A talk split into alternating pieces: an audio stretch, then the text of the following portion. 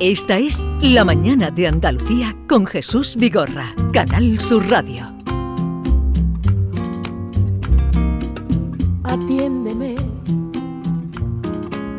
quiero decirte algo que quizás no esperes, doloroso tal vez.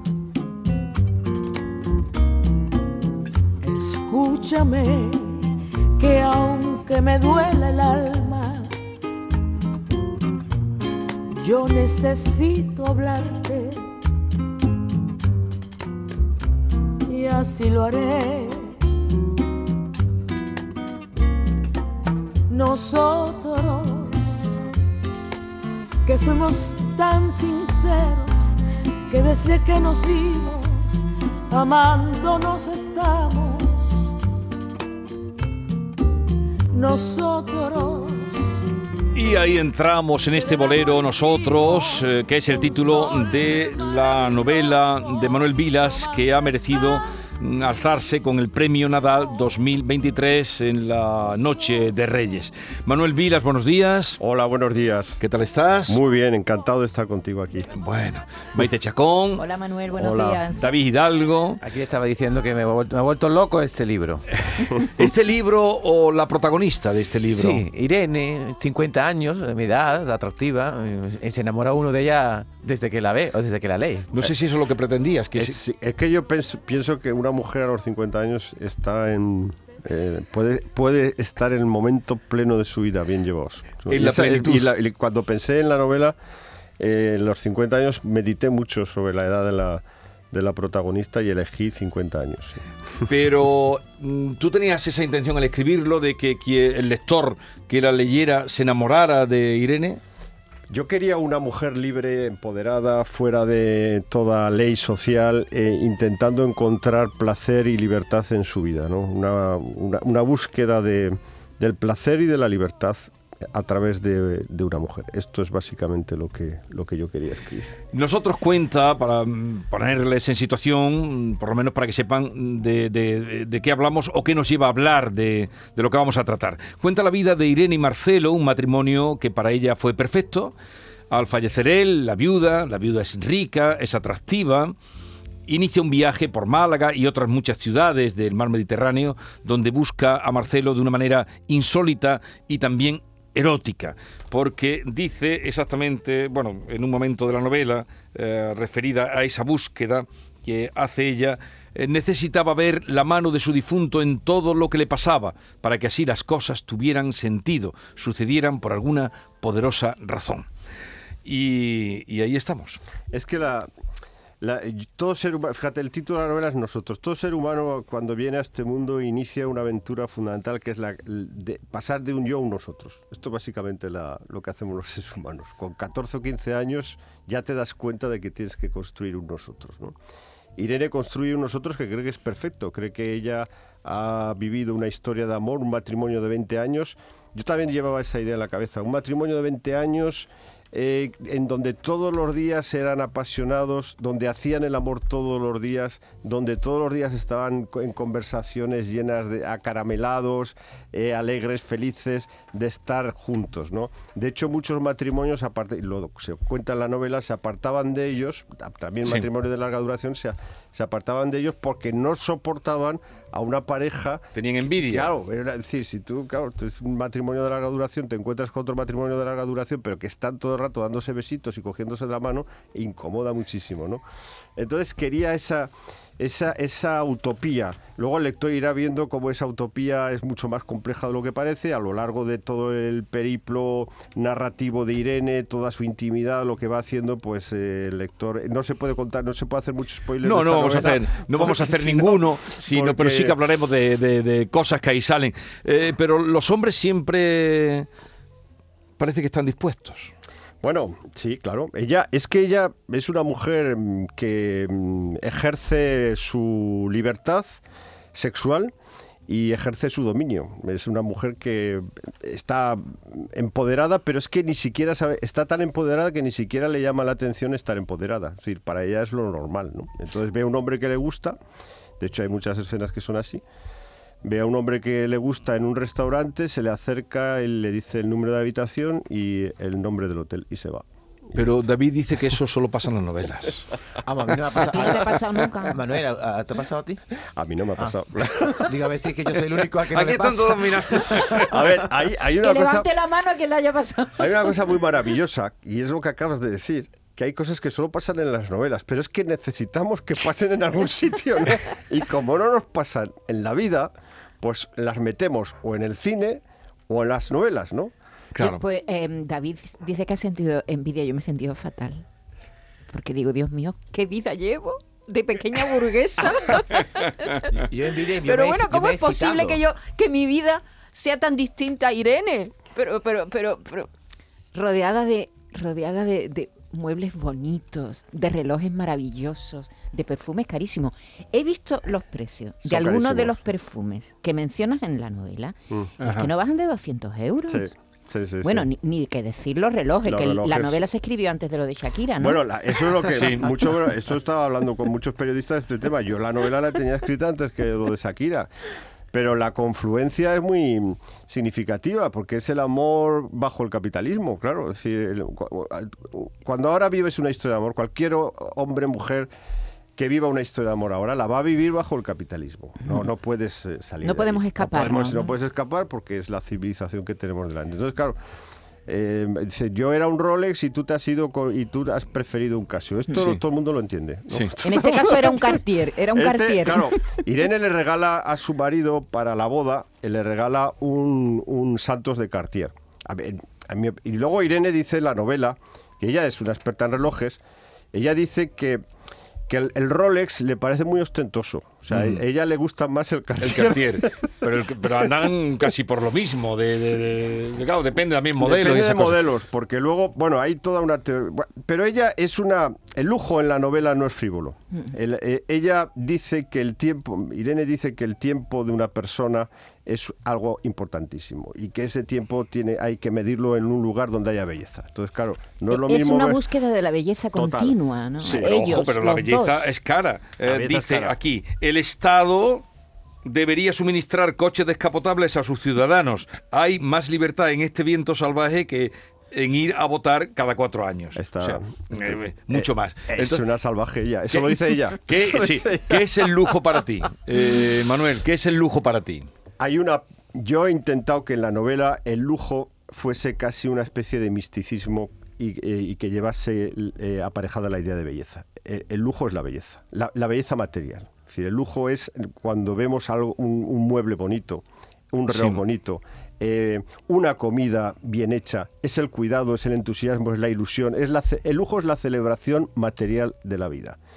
Esta idea de lujo no es la que normalmente abunda en la sociedad donde el lujo está asociado a la frivolidad. Entonces ya Irene tiene una idea del lujo muy eh, distinta a, la- a la idea social del lujo. ¿no? Esto, esto sí que es... Pero una idea muy materialista, claro, capitalismo, como tú has dicho. Pero es que el la materia es importante porque la materia es lo que somos, somos un cuerpo. Ella se da cuenta de que es un cuerpo y, y que necesita. Ella hace un descubrimiento fundamental que es el gran descubrimiento, que es el, el tema básico de la novela, que es que el amor y el placer son la misma cosa o que van unidos. Amor y- eh, que el placer es fundamental el amor. Que si no hay placer en el amor, el amor es nada.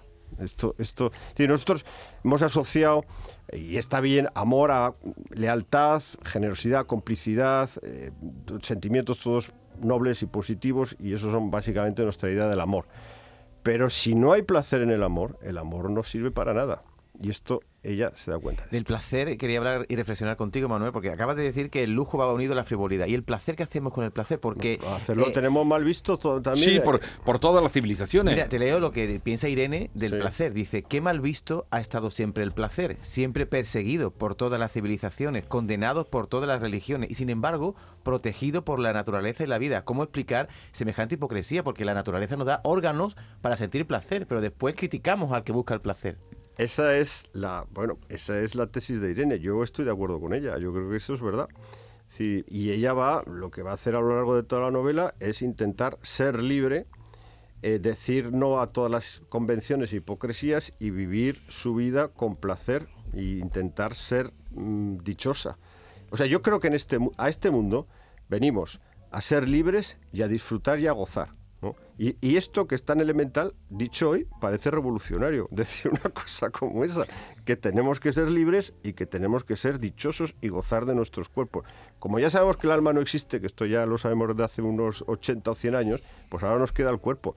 Y necesitamos que nuestro cuerpo goce. Y todavía el placer eh, está mal visto porque tiene un exceso de corporalidad, de, de cuerpo, un exceso de corporalidad. Es decir, parece que eh, nuestros cuerpos tienen que estar un poco en segundo plano y que lo importante de nosotros pues es otra cosa, ¿no? Pues yo qué sé, la responsabilidad, eh, valores de, no sé, valores sociales, valores sociopolíticos y la idea del placer está pues escondida. Sin embargo, todo lo que hacemos a lo largo de nuestro día lo hacemos por placer. Casi todo. O sea, O por lo elegimos- menos buscándolo, me gusta, por ejemplo, y hay una cosa que a mí me- me gusta mi trabajo. Mucha gente cuando esto pasa es maravilloso en la vida de cualquiera Sí. que le guste su trabajo. Pero ¿qué quiere decir me gusta mi trabajo? Quiere decir que tu trabajo te da placer, ¿no? Me gusta ser presidente del gobierno. No, esto no se puede decir. Dice, yo me responsabilizo con no sé qué, yo tengo un re- tengo una responsabilidad, tengo un compromiso, tengo un compromiso político, no sé qué. No, que a ti la política te da placer. Es decir, entonces, bueno, eh, esto es lo que yo indago en la novela. El- la novela está llena de objetos. Mm. Eh, se, se- bueno, se analizan, se, se muestran, se, detallan muchos objetos y de muebles. Y hay una, una frase que me encanta que dice, los muebles de Ikea son la derrota del amor. Que, eh, hay, hay- hay- Anda que que tienen van. una especie de teoría de lo- con los muebles. ¿Qué, qué- pasa ya- aquí con Marce? Que hay que decir que esta pareja, sobre el marido, tenía una tienda de muebles y ella también, bueno, colaboraba con él. Es decir, que ellos les gustan mucho los muebles. Yo ya con. Ikea no tengo nada que hacer. ¿eh? Está claro. Está claro. No tenía la idea de que Marcelo, que es el, el marido que muere de, de Irene, tenía una tienda de muebles que se, la tienda se llamaba Los Muebles de Todos. Y él tenía la idea romántica de que eh, a las parejas que venían a la tienda a comprarse muebles porque se independizaban o se iban a vivir juntos y tal, pues intentar venderles muebles bellos para que esos muebles bellos protegieran su amor. Sí. Entonces, esto es puro romanticismo. Claro, él pensaba que dice, pues si una pareja se va, yo que sé, van a vivir a un piso y tal, y decoran todo el piso con muebles baratos, con melaminas y no sé qué, ese amor eh, va a estar muy desprotegido de la fealdad del mundo, ¿no? Entonces es la idea, la idea de que la, belleza sirve al amor, ¿no? Si, si hay belleza por ahí, por la vida de la gente, pues eh, va a haber, es más fácil que se dé el amor. Esto mm, arrancará de, la tradición que hay en Zaragoza, sobre todo, de, de fa- allí hay fábrica de muebles. fábrica de Eh, muebles. Era la tradición de los muebles de verdad, eh, bellos. Hay otra cosa. Y caros, claro. Hay una cosa también en los muebles que es la que Marcelo lo dice, que es la idea de, de generacional. Es decir, cuando los muebles son de madera y, son muebles bellos, Y se pasan, pueden heredar, Se heredan. claro. Claro. Entonces, cu- cu- cualquiera que tenga un mueble heredado de sus abuelos, eh, si lo toca, eh, parece Eh, que está tocando el misterio de la memoria, el misterio Mm. de, tu árbol genial, tus ancestros, ¿no? Sí. Y que hay allí una, una raíz y que por tanto pues estás en la vida con más fuerza porque conoces de dónde vienes y si sabes que esos muebles fueron de tus abuelos, pues tiene, te viene una energía buena para tu propia vida. ¿no? Entonces, ¿tú crees que, como Marcelo, que eso lo cree él, eh, la gente ahora se separa más porque está IKEA de por medio? Eh, eso lo dice, eso es una ironía. Eso No. es un- una ironía que lanza Marcelo. Claro, evidentemente eso no, no es enteramente así. Pero lo que viene a querer, eh, lo que quiere decir es que es que debemos, debe haber belleza también en el mundo. No solo funcionalidad, no solo que las cosas funcionen. El, el dicho bíblico, esto estamos, eh, no solo de pan vive el hombre, un Sí. poco esto, ¿no? Es decir, en la- vida tiene que haber belleza. No, y lo espiritual y la belleza. A ver, ¿lleva reloj? Sí, llevo un Longines. ¿Qué, qué reloj mecánico. lleva? Un Longines. Longines mecánico. Hay otra cosa que se dice en la novela, que es lo- el cuarzo frente al reloj mecánico. El cuarzo, esto parece una tontería, pero es así. El, el Eso lo cuarzo piensa Irene, no ¿no? entra en el segundo. En la medición del reloj de cuarzo va de segundo en segundo. Sí. El reloj mecánico, las- el segundero del reloj mecánico penetra en cada segundo. Entonces es como si el tiempo tuviera más, si lo, se- como si un segundo de tu vida importara. Esta es la obsesión de ella. Mientras que el de cuarzo salta, ¿no? El de cuarzo Hay como salta. un saltito. Claro. Salta de segundo en segundo y parece que dentro de un segundo solo hay vacío. Eso es lo que hace el reloj de cuarzo. Y el reloj mecánico penetra, el segundero Avanza. penetra. Entonces, la idea del tiempo es superior allí, porque dices, hasta dentro del segundo hay vida, dentro de un segundo hay vida. Esta es la... Oye, ¿y tú La crees, metafísica. eh, ¿tú crees que el hombre en cuestiones de placer y de sexo nunca desaprovecha las oportunidades cuando se le presentan? Porque aquí no hay ninguno que desaproveche. Ninguno. A la inversa sería diferente. Eso ella, mm, eh, ella gobierna, ella, ella, ella mm, eh, le gusta ver cómo eh, sus mandatos eróticos son cumplidos a rajatabla. O sea, todos los hombres eh, a quien ella seduce, todos cumplen esta y van a su habitación y, y- y la aman. ¿no? Ella es una seductora. Ajá. Ella es una seductora. Yo creo que también existen hombres con esas capacidades, pero, pero- pero quizá, quizá no era más importante para mí eh, eh, verlo en una mujer. ¿no? Yo me he planteado también, leyendo la novela, que hubiera pasado si, si el protagonista hubiera sido a la inversa. Eso es lo que digo. No hubiera sido tan fácil. Un hombre no, No, hubiera sí. sido tan No hubiera no, sido tan fácil. no hubiera sido tan fácil. Hombre, si es George Clooney en el cosa, anuncio Hubiera aquel... sido otra cosa completamente distinta. Ella, ella, ella s- le satisface mm, eh, verse poderosa en eso, ¿no? Ver que ella determina. Mm. Que manda, ella que manda. Ella manda el encuentro sexual, lo Mm. manda ella, Ella, y lo sí. decide ella. Y de hecho hay muchas veces que cuando el amante está llamando a la puerta de la habitación del hotel, ella dice podría abrirle, podría no abrirle. La decisión es mía. Bueno, hay una vez que se va incluso.